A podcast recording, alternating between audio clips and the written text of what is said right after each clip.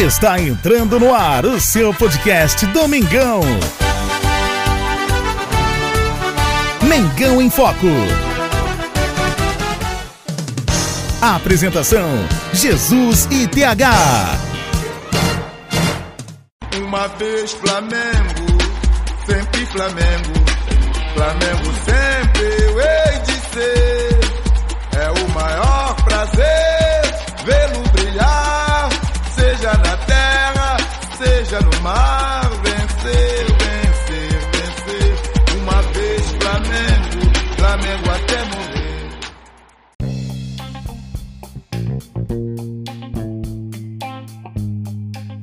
19 jogos de invencibilidade se acabaram neste domingo. Flamengo perdeu por 2 a 1 num jogo de arbitragem polêmica, de expulsões, um clássico Fla-Flu.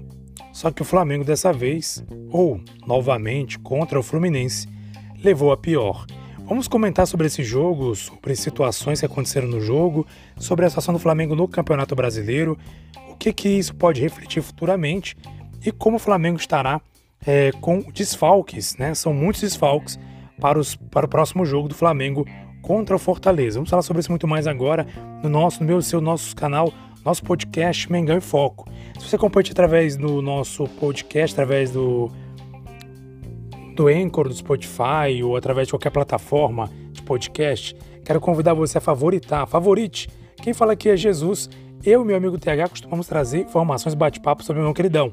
Como falei em podcast anterior, o TH teve alguns probleminhas. Acredito que em breve ele vai voltar a nos ajudar aqui no podcast. Por enquanto, eu, Jesus, com você, amigo, amiga, torcedor, torcedor do Flamengo, trazendo informações bate-papo de torcedor para torcedor.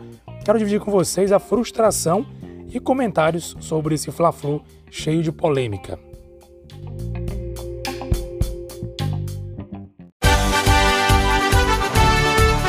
Mengão em Foco.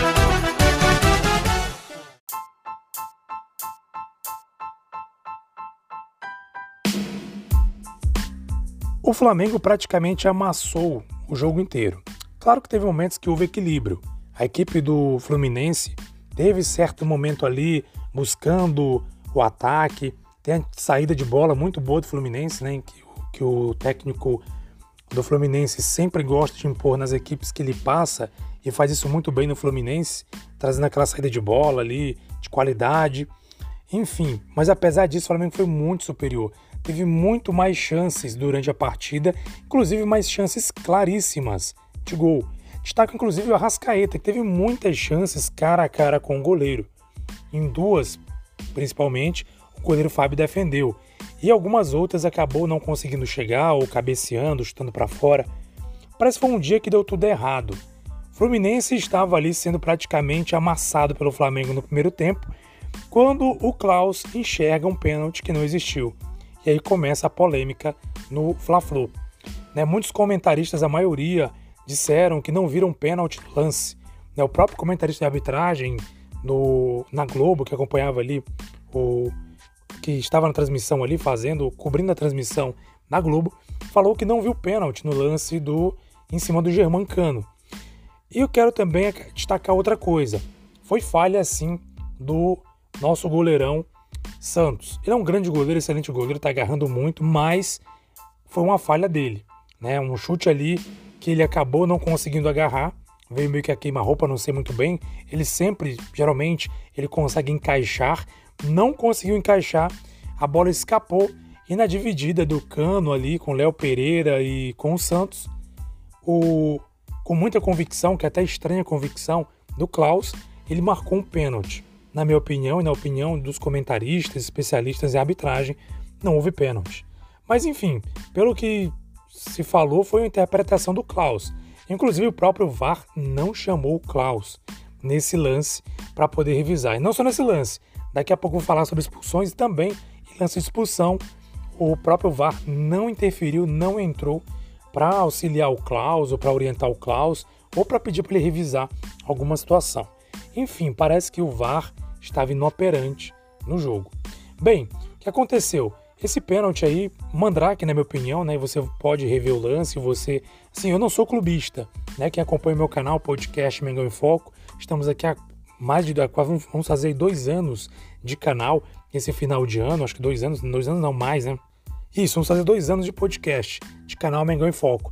E vocês sabem que eu não sou clubista. Quando o Flamengo tá bem, eu falo que tá bem. Quando tá mal, eu falo que tá mal. Quando a arbitragem erra pro Flamengo, eu digo que ele errou a favor do Flamengo. Quando erra contra, eu falo que errou contra. Eu não tenho, eu não sou clubista.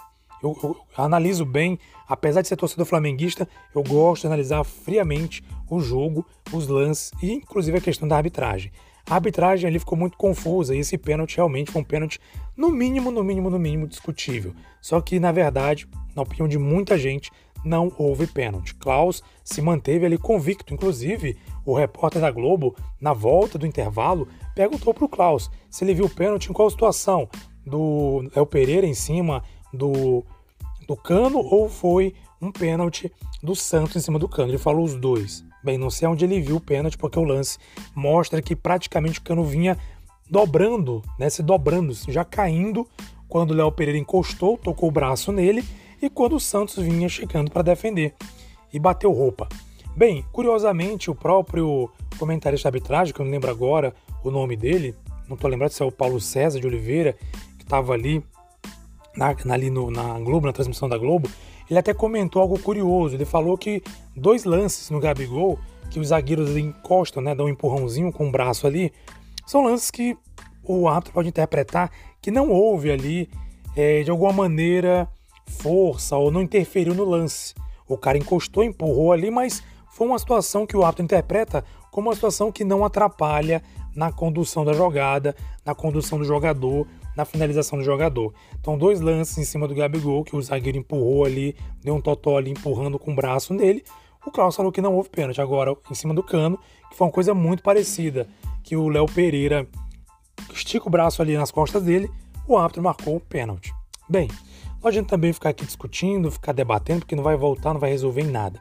Enfim, 1 a 0 Fluminense. Aí a gente sabe, né? Complica quando o time sai atrás do placar, até porque o Fluminense é um time que sai muito bem com a bola e contra o Flamengo em particular joga muito. Eu até comentava, não sei se eu comentei aqui no podcast, que, geral, que eu queria muito realmente que o Corinthians passasse de fase para jogar a final com o Flamengo. Porque eu acreditava que se o Flamengo pegasse o Fluminense numa final em dois jogos, era possível o Fluminense conseguir alguma gracinha em cima do Flamengo. Porque é incrível como o Fluminense joga em cima do Flamengo. Eles jogam ali com vontade, com garra. É o jogo da vida deles. Incrível. Contra o Corinthians não fizeram nada, levaram 3 a 0, 3 a 0 saíram pianinhos. Agora contra o Flamengo jogaram o jogo da vida. Então, segundo tempo volta, o 1 a 0 do pênalti, prejuízo para o Flamengo. E o Flamengo busca o empate incessantemente, o jogo se equilibra até certo ponto, e o Fluminense acaba marcando o segundo gol numa bobeira da defesa. O time ali conversando, batendo papo no meio de campo após a marcação de falta. O Fluminense sai rapidamente tocando bola. A defesa desatenta, cruzamento e a bola passando ali na, na frente do gol e não deu outra, né? A equipe do Fluminense acabou marcando o seu segundo gol.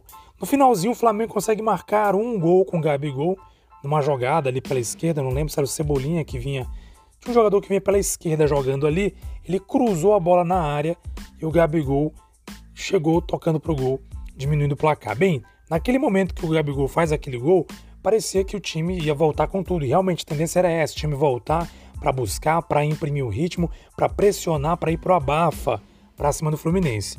Só que houve uma falta do Marinho numa jogada de contra-ataque no meio, meio de campo, não, na saída de bola do Fluminense, ele derrubou o jogador do Fluminense, o, Ganso salvo engano, ele derruba o ganso. E aí ó, há um início de confusão, porque parece que alguém empurrou o Marinho, e o Marinho foi lá, empurrou alguém, enfim. No final das contas, vermelho para o Manuel, vermelho para o Marinho. Outro jogador também do, do Fluminense, não lembro agora o nome, tomou também um cartão vermelho juntamente com Cebolinha. Tanto o Marinho quanto o Cebolinha entraram no segundo tempo e levaram um cartão vermelho por discussão, por agressão ali. Então, assim, entraram para ser expulsos. E isso, claro, esfriou o jogo, né? E aí volta os dois times com nove jogadores de cada lado. É, nove não, oito, né? Acho que nove. Isso, nove jogadores de cada lado. E aí fica complicado, né? Fica mais difícil ainda a situação do jogo. O Flamengo não consegue em 10 minutos ali imprimir o mesmo ritmo que estava imprimindo. Resultado positivo para o Fluminense que venceu por 2 a 1. Nessa situação, o Flamengo ele acaba se afastando um pouquinho aí da zona de classificação. Inclusive tem jogo para se concretizar a rodada, salvo engano, hoje o equipe do Internacional pode assumir o segundo lugar no Brasileirão. E o Flamengo acabou perdendo posições. A classificação atualmente neste momento, antes do jogo, que vai ser às 20 horas desta segunda-feira, de Internacional e não lembro agora o time que o Internacional vai enfrentar, tá da seguinte maneira: Palmeiras primeiro lugar com 57 pontos, Fluminense com 48, Internacional 46, Flamengo foi para quarto lugar com 45. O Internacional pode ocupar ainda o segundo lugar caso vença o jogo de hoje. Então, gente, questões de brasileiro, brasileirão, o Flamengo praticamente, é, por assim dizer, já está praticamente fora da disputa do Brasileirão. Né? Claro que nada é impossível, existem chances matemáticas do Flamengo ser ainda campeão, mas dado o contexto, acho muito difícil o Flamengo conseguir ser campeão. Inclusive, quarta-feira tem jogo contra o Fortaleza fora de casa e o Flamengo está com nove desfalques. Isso mesmo, Flamengo com nove desfalques. E já outro problema o Flamengo vai enfrentar, porque o Flamengo está aí sem o Pedro, Everton Ribeiro, Rascaíta, Varela, Vidal e Pulgar, que estarão ali servindo as suas seleções, eles foram convocados para as suas seleções. Marinho e Cebolinha, que foram expulsos contra o Fluminense. Então, no total aí de oito jogadores do Flamengo que desfalcarão a equipe contra o Fortaleza. Né? E já é mais uma dificuldade que o Flamengo vai enfrentar nesse jogo fora de casa contra o Fortaleza, que costuma ser uma equipe muito forte em casa. Imagina só com esses desfalques. Bem, nação, é isso aí. O jogo, o Flamengo no geral jogou bem, não tem como te falar que o Flamengo jogou mal. Teve muitas oportunidades, João Gomes também teve uma chance claríssima na cara do gol. O Arrascaí teve inúmeras chances de marcar gols, inclusive na cara do goleiro. O goleiro Fábio também tem seu mérito, fez belíssimas defesas, defesas fantásticas ali, é, de bolas ali bem chutadas ali, bem colocadas que ele foi buscar. Então, mérito também para o Fábio, mérito para o Fluminense também que jogou bem agora. A parte ruim é a arbitragem que acabou de alguma maneira interferindo, né? Porque aquele 1 a 0 com certeza acabou mudando o rumo do jogo. Claro que a gente não vai resumir a derrota do Flamengo a um erro de arbitragem, mas a gente sabe, querendo ou não, esse tipo de situação acaba prejudicando.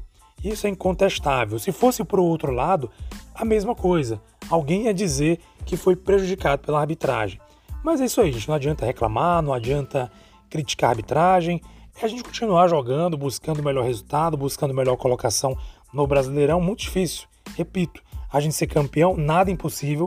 Tudo é possível, claro. Não estou dizendo aqui que o Flamengo perdeu as chances absolutamente de conseguir se classificar, mas as chances são mais remotas do que anteriormente a gente vinha perseguindo o Palmeiras. Né? Eu acho que o Palmeiras sim tem grande chance de levar esse Brasileirão. Bola para frente, vem aí a Copa do Brasil, né, duas finais, dia 12 e dia 19. Lá no final de outubro vem é, a Libertadores, então é focar para vencer esses dois títulos que serão de grande relevância, claro, que vão trazer aí muita alegria para os torcedores. Pés no chão, jogando com paciência e tranquilidade, é possível sim ser campeão né, nessas duas taças. Nós estamos aí em, em ampla, né, em franco, somos franco favoritos para conquistar. É isso aí, nação. Muito obrigado por você acompanhar nosso podcast. Mais uma vez, quero convidar você a participar do nosso podcast. Você pode mandar sua mensagem ali, se você acompanha no Anchor ou no Spotify, tem uma opção que eu sempre deixo aí de uma enquete. Você pode mandar uma mensagem aí para colocar é, o que você achou do jogo, o que você está achando do Flamengo, o que você achou da arbitragem, enfim, sua opinião é livre aqui nesse canal. Eu gosto muito de contar com a participação de todos. Afinal de contas, que é feito de torcedor para torcedor, aqui é Mengão Foco. Bola para frente, perdemos mais um Fla-Flu. É incrível, né? Até estava comentando no grupo ontem. É incrível como a gente não consegue vencer do Fluminense. Sempre acontece algo e o Fluminense vence o jogo. Né? Mas é isso aí, coisa de classe, coisa de futebol. Bola para frente, vamos buscar o resultado que nós temos aí grandes chances de dois grandes títulos nacional e também nacional e um sul-americano, né? Um abraço nação, Nações Brunegras e até mais. Quinta-feira estamos de volta com o podcast falando aí do pós-jogo entre Fortaleza e Flamengo.